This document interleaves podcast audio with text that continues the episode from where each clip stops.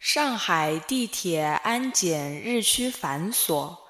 一天，一个小男孩背着双肩包过安检，安检人员说：“哎，过来，双肩包过一过啊。”后面一名中年妇女咕哝着：“现在哪能介严格啊？”一边把咬了一口的生煎包放在了传送带上。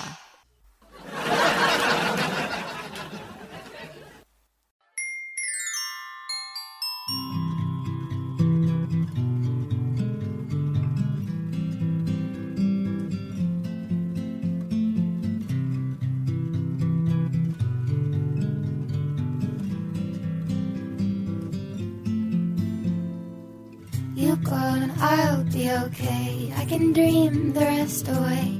It's just a little touch of fate, it'll be okay. It sure takes its precious time, but it's got rights and so have I. I turn my head up to the sky. I focus one thought at a time. I do not let the little thieves under my tightly buttoned sleeve. It couldn't be a longer time. I feel like I'm walking blind. I have no arrival time. There are no legible signs.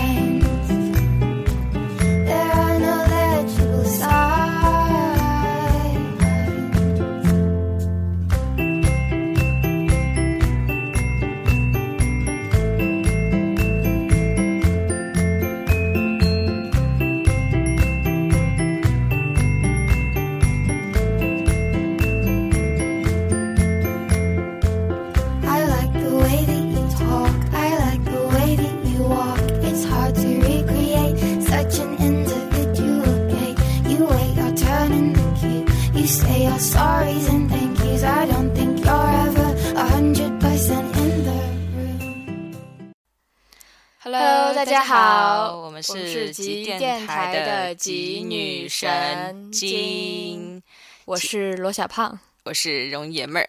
其实我们现在已经从每天的一更新变成了，嗯，每几天的不定时更新。对，然后今天我们也做了一点小小的调整。接下来是新闻时间。六月三号凌晨，手机资讯 App 应用今日头条所属公司北京字节跳动科技 CEO 张一鸣向新浪科技确认，该公司已经完成 C 轮一亿美元融资。张一鸣此前表示，未来在智能手机上，信息获取方式将不再是传统的媒体渠道采用的人工编辑模式，而是更加智能和个性的自动化推荐模式。越是在移动互联网上，越是需要个性化的个人信息门户。我们就是为移动互联网而产生。看见如此屌爆了的新闻，我立马就去下了今日头条的 APP。其实我之前没有关注今日头条，然后我我也从来没有听过。我我也从来没有。对，然后今天早上是我们就是刘晨，我们 CEO，我们刘晨在那个呃手机的 QQ 上面说了一句说今日头条获得了一一亿融资，然后我就找所有新闻网站的今今日头条是 是什么东西哦，它是今日头条 App，它是今日头条对 App，结果是个 APP。对对对，我没有想到今日头条是一个 A P P 的名称。我我我以前应该听过，但是我一听头条这种东西我就不感兴趣。哎，结果下载来之后还发现了不少好东西，包括我们接下来今天要讲的这个主题也是在今日头条上看见的。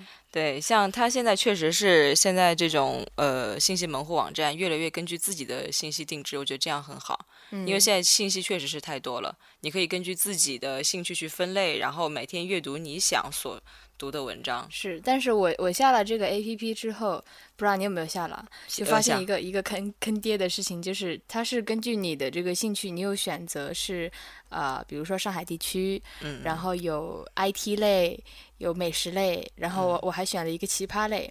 后来选完了之后，我发现去看资讯的时候，它是它其实是要你先点那个分类，然后它再出来分类里面的那些嗯资讯。对我不知道，我以为它是杂糅在一块的，所以我就猛看猛看。结果我就哇，我在想 A P P 今今日 A P P 好好玩啊，就是今日头条。玩了一下午之后，我发现我一直在奇葩那个 你就属于奇葩那一类的。我就我不是我还跟你分享笑话呀、段子啊，我还特别兴奋。我说哇，原来今日头条里面好多段子哦。哎，嗯，我觉得这样这样挺不错。我刚刚我刚刚在那个也也是我也我也定制了奇葩，然后还有很多那种美图啊，那种旅游的那种信息信息。嗯，然后呢，我后来又在那个 A P P 上看到了，呃，就是苹果它发布了新的 iOS iOS 和 Mac 的那个系统，然后我立马就看到了那篇新闻，他说的是，就是大意是怎么说呢？呃，等会儿我把文章找出来。我其实想表扬一下它里面那个以地区为呃分界的那个阅读，我觉得很好。因为我在阅读腾讯新闻的时候，它不是有一个大声网嘛，嗯其实就是嗯在上海地区的那个信息，我会去阅读。嗯然后有一次我回家了，然后那个大声网就变成了是大乡网还是什么什么乡网我？回家是大浙网。对对，然后就变成了我们当地的信息，就是更嗯贴近你的生活，其实是很吸引就是社群的你。表扬的是今日头条是吗？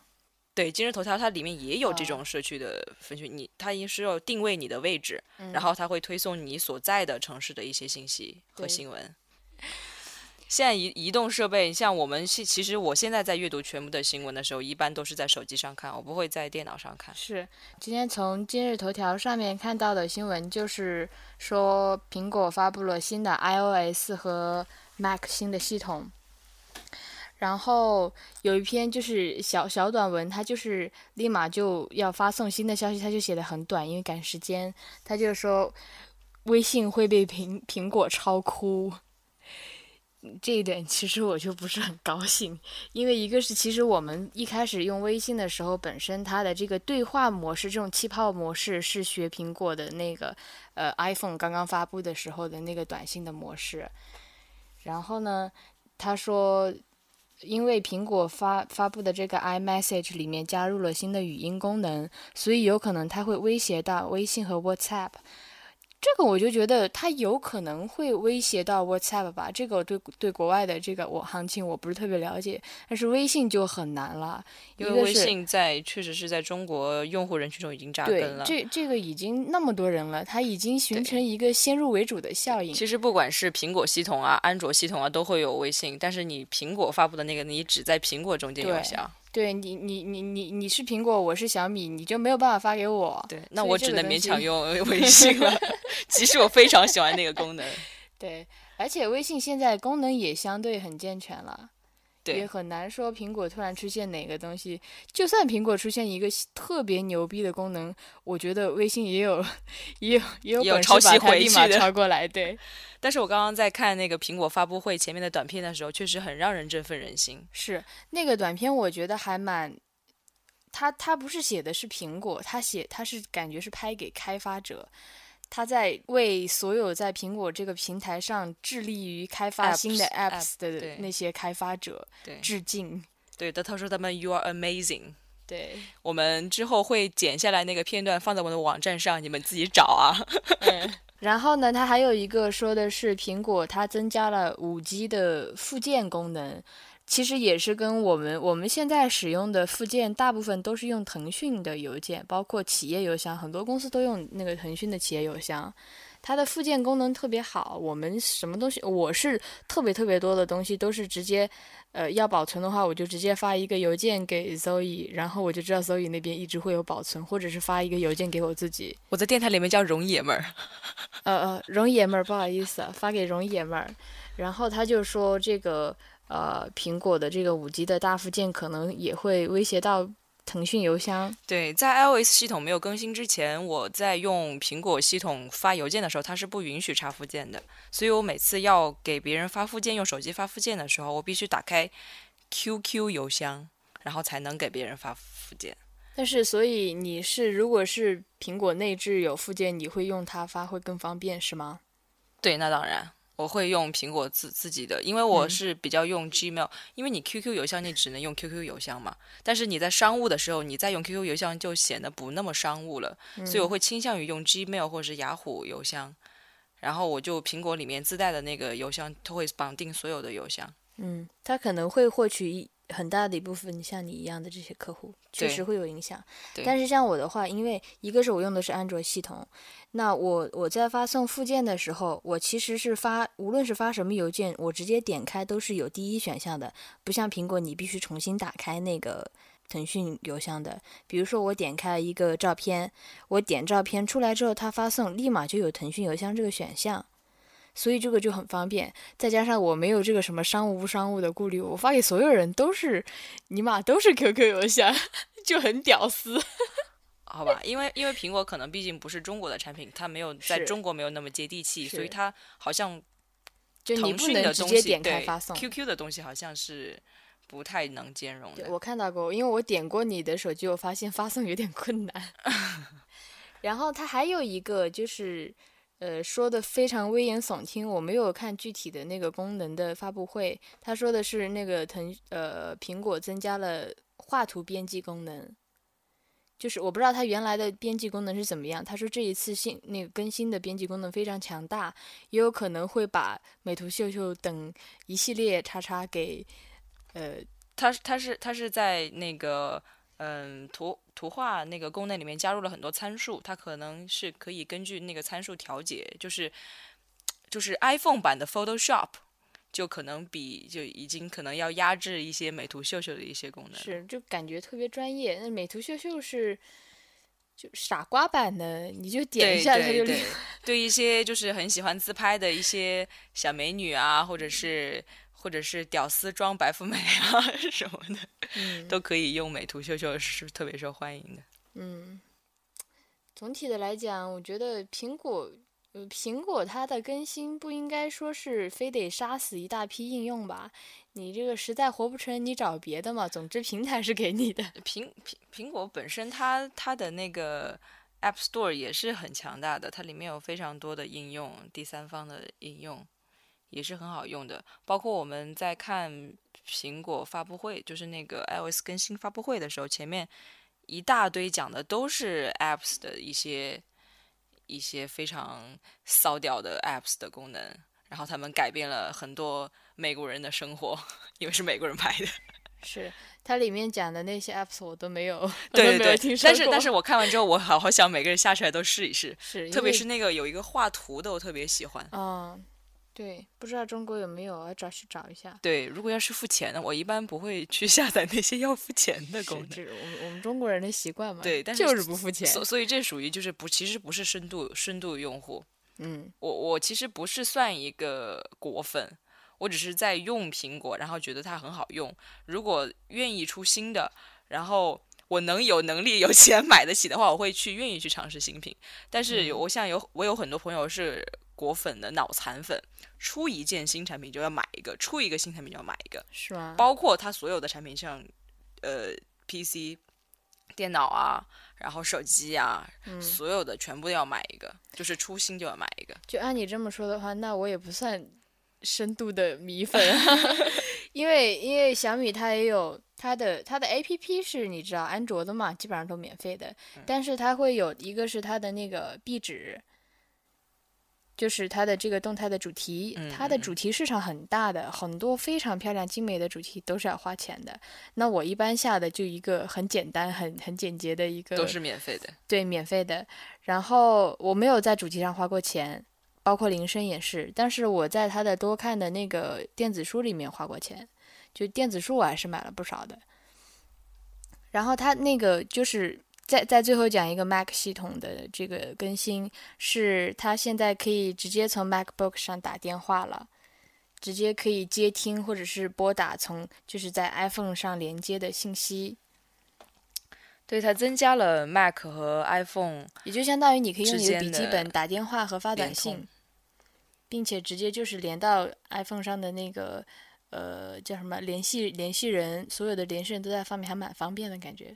对。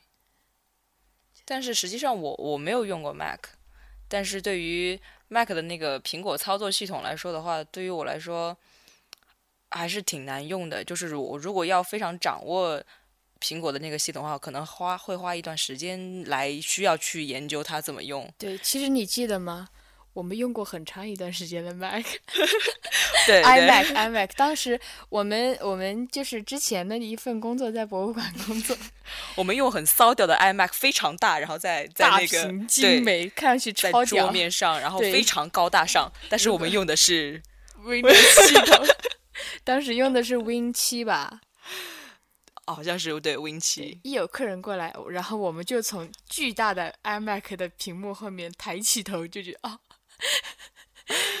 哎呦，就是其实这个举动就被很多人鄙视过，就是就是用这么大的结果你换了一个 Win 七对对7对，你还换 Win 七系统，但不是我们换的，是老美换的。对他会认为说，因为呃苹果系统很多东西不兼容，然后 Win 七会很多东西兼容好用一点。但是你用这么大一个苹果装逼，然后装个 Windows 系统，确实是有一点惨绝人寰。你还不如省一点钱去买其他的电脑，然后装 Win 七可能比也比较好用。但是你不要说那个，确实是 iMac 用起来对它那个画面质感确实是不一样。真的就不一样，就只要一看那个线条的那个流畅的这个感觉，你就觉得浑身不一样了。对，苹果公司在就是在视觉方面做的还是让人非常的心服口服。真的是设计，包括虽然我一直很迷小米，但其实是是是迷它的米 Y 系统。关于它的那个外形，其实握久了，说实话，手型我从一用到现在二 S，包括用三我也去体验过。三其实手型真的是太那个不舒服，太大，就卡手不方便。然后它又搞把屏幕搞得很大。我现在用的二 S 算是我用过来之后手上拿着还算舒服的，但是我仍然觉得是苹果的那个握感会更持久一点。我的我的小米拿的久了手还是会累的。但是不知道为什么，我现在身边越来越多的朋友就是会反馈一个问题，就是说现在越来越喜欢大屏幕，已经不习惯回复到小屏幕了。现在很多人不是选择用三星嘛，是不选择用苹果，原因就是因为大屏。嗯然后他说，如果苹果六是大屏，我肯定要我肯定要换换回苹果。但嗯是就是因为没有大屏，我就不知道为什么那么大屏拿着手应该不方便呀？就因为习惯了用 iPad 吗？但是确实是你你屏幕稍微大一点，就可能看视电影效果真的不一样。你其实一直拿小的无所谓，你一旦拿了大的，确实就换不回来小的。是吗？但是不觉得发短信或者是打字的时候不方便吗？一定打打字很方，便，就是两只手。我们其实以前也是两只手，两只手是为了快嘛。但是我一般打会一个手。因为因为你的手机设计是给你一只手用的嘛，，对对，就是等到大出来就变成两只手用，你自然就一定要两只手。这个是趋势，现在现在所有的手机它的设计都在这两者之间徘徊，你要握感还是要大屏，这是这是一个很艰难的取舍。之后有会有没有那种智智能伸缩型的？对我要大就大，要小就变小了，金箍棒一样。然后小的可以缩在耳朵里面放着。最终会出来的，我觉得，就包括现在已经在研究可弯曲啦。苹果苹果它的概念机从四开始就一直幻想是透明的，就你记得那个呃《爱情公寓》里面的情 节吗？对对对，那一集特别搞笑，他拿出一个巨长的 iPhone iPhone 几 iPhone 二十，多什么的。结果一甩甩出来，屏幕在在对面搞出来一个大的巨大的那个投影的屏幕，这个我觉得很正常。关键是你既然都有那么大屏幕了，你何必拿一个那么长的手机呢？就一把剑实在，是太悖论了。呃，说手机嘛，这一次那个那个苹果它的 iOS 八新布了，呃，新的 新的新发布了功能，有一些还是很让人呃觉得有一些创新在里面，就是解决了我们之前的一些问题，比如说短信的问题。我之前就是很恼火，苹果的短信就是不能直接回复，就很很烦。就是如果它提示了，我从上面下来，然后我如果当时看到了，我划开了，我可以看到。但是我当时如果没有划开，然后我必须得要退，就是打开手机解锁，然后点到那个信息里面，然后我才能看到那条信息。其实这样是不方便的，但是现在新的系统出来，它就是直接可以在呃锁屏的状态下，在用户通知里面直接回复，嗯，这样就很方便就。相当于是在就是呃，它是上面通知栏那边会下来一个信信对话框，信息对话框下来，对然后你直接在那个对话框里面，也就是说你不用再多操作，对就少一个操作都是非常非常对，非常方便的这样就觉得很好。但这个功能小米还没有，它必须是是点进去之后，它就直接放到了那个对信那个息的那个信息的超大的就是全屏的对话框了。这个样子的话，也就相当于你要退出来一下，都点了这一下。对，还有一个是，刚刚我们也说了，就是那个 iMessage iMessage，可以发语音，对，它是对 WhatsApp 跟微信的一些冲击。嗯，但主要对你来说还是稍微方便了那么一点点而已。其实你对，其实 iMessage 我也用的很少，因为 iMessage 只针对对方可能是对，但有的时候你在因为 WiFi 你的情况下，因为你的你的脑子不会去这么分辨，哎，谁是谁是苹果，谁是安卓，对，如你果跟他不熟的话，我也不知道他用的什么手机。是，所以你为了保险起见，肯定如果要语音，你都会用微信了，不然的话就直接语音。所以这个功能，我觉得你可能以后会用到的不大，你肯定会就是在一开始因为新鲜会试几下，完了之后就把它弃之不用了。这个 iMessage 是我之前用来辨别对方是否是用苹果手机的一个功能。因为苹果手机，如果我们两个都是用苹果手机，我嗯我我给你发的时候，我如果打开了那个 iMessage 的那个功能，嗯我给你发的时候，它会自动转化成 iMessage。嗯然后我如果 iMessage 发出去，我说哎哦，你也是用的 iMessage，我就知道但啊，你也是用的 iPhone。但是它的那个其他的不会有什么区别是吗？只是界面会显示它是 iMessage。iMessage 是蓝色的那个对话框，嗯而且你不是要短信费的，它只是我知道，收你的我我也 WiFi 用功能这个来鉴别对方是否是小米手机。哦，小米手机也有这个功能它？它不是 iMessage 这种，它是不一样的。就是小米和小米之间是可以在线发免费短信的，也可以在线发那个免呃打打电话都可以用免费的。就如果我发给你的短信，我现在是连着 WiFi 的，如果我发给你用的是普通短信，花了钱的，那你肯定就不是。如果你是小米手机，我这边就会显示，就是底下会有一框小字，使用的是在线免费短信，说明你是小米。啊，这样子的话，我发短信其实就跟发微信一样，用的是流量，不是不是钱。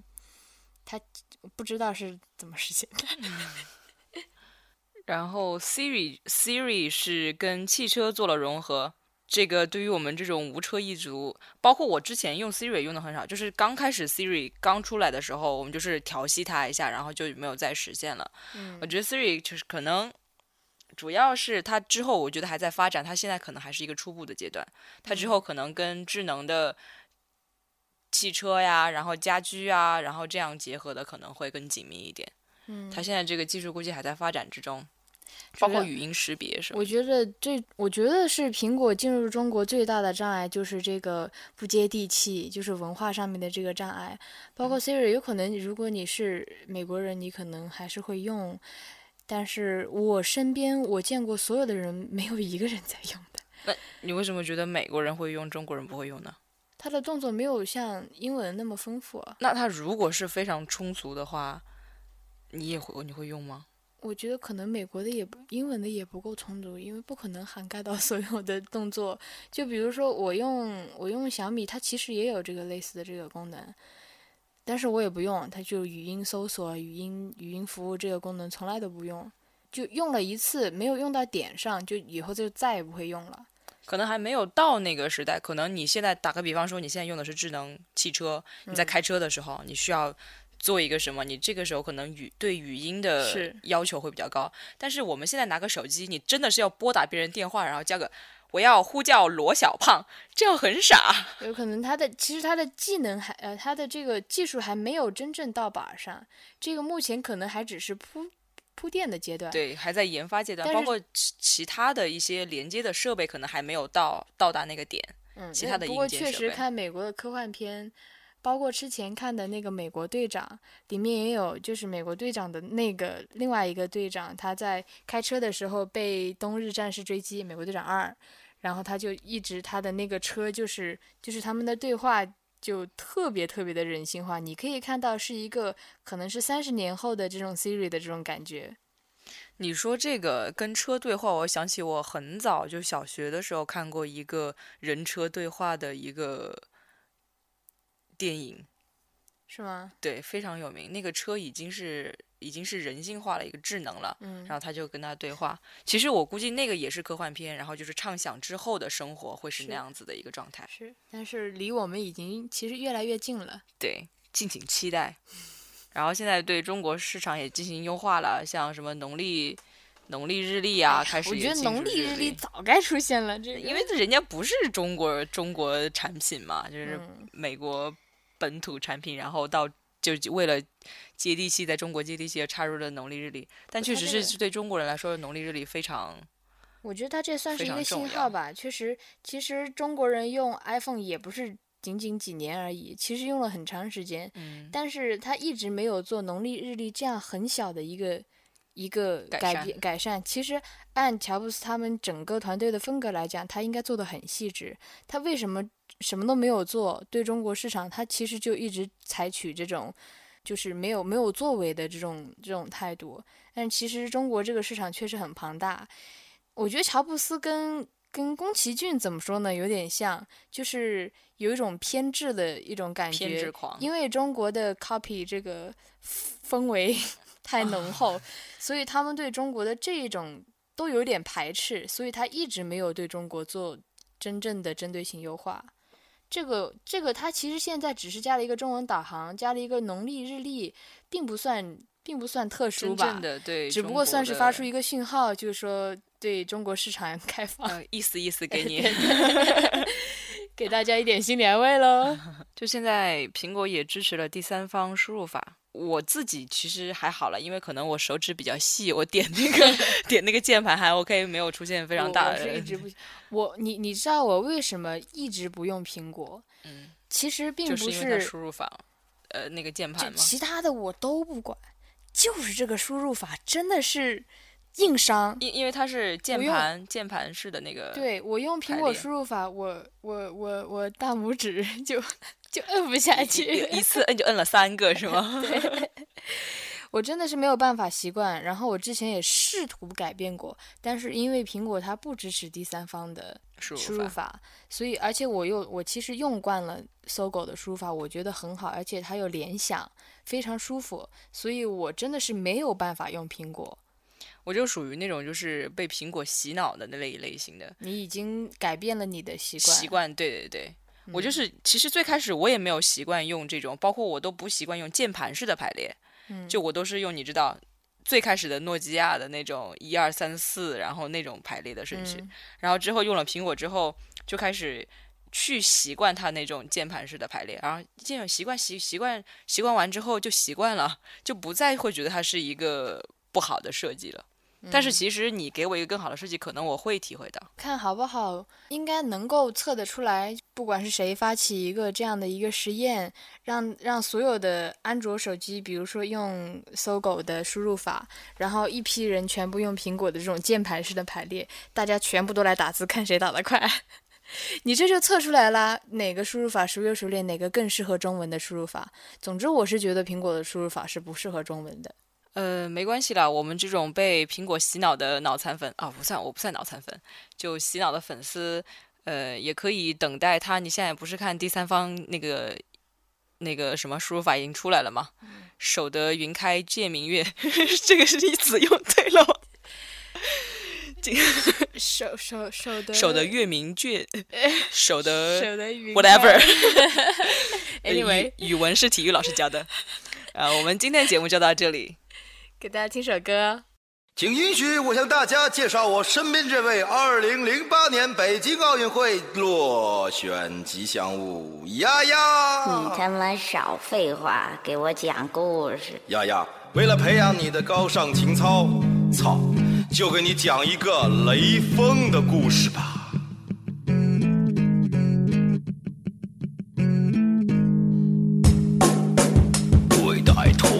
要像春天一样温暖，对待工作要像夏天一样火热，对待错误要像秋风扫落叶一样，对待敌人操要像严冬一样残酷无情。有的人活着，他已经死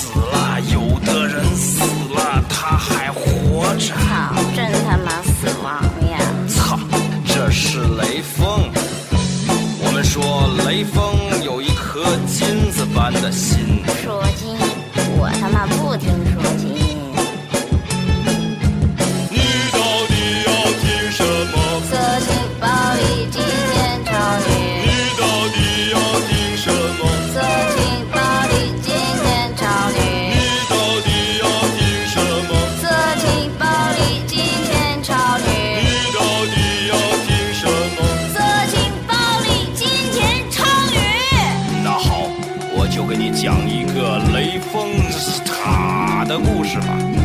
从前有一条白蛇还有一条青蛇他们经过了修炼他们变成了美女他们遇到了许仙他们在断桥相遇。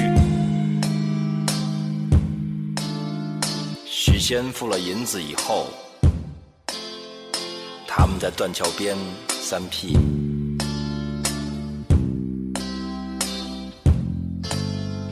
这是有一个叫法海的和尚，我听说和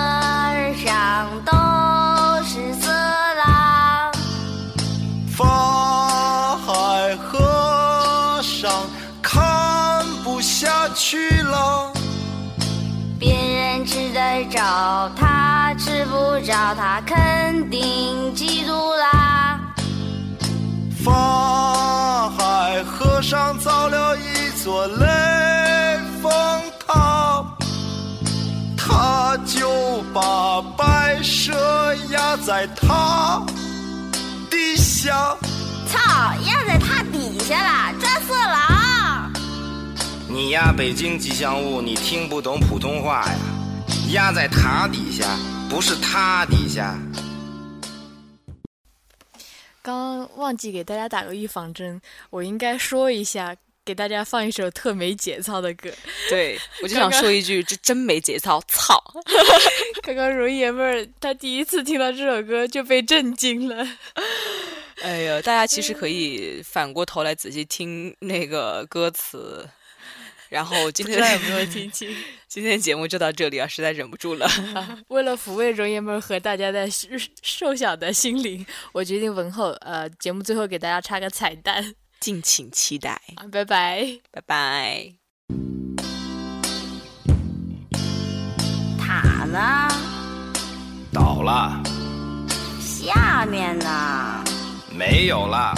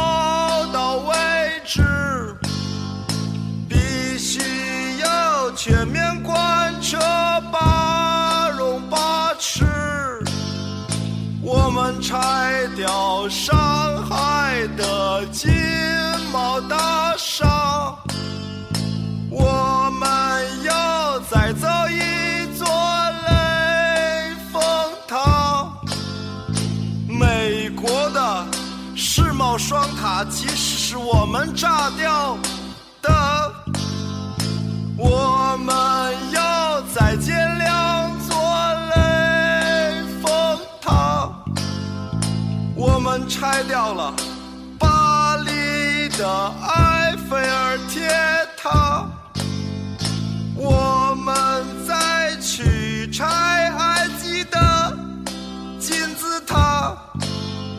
为什么中国人这么喜欢拆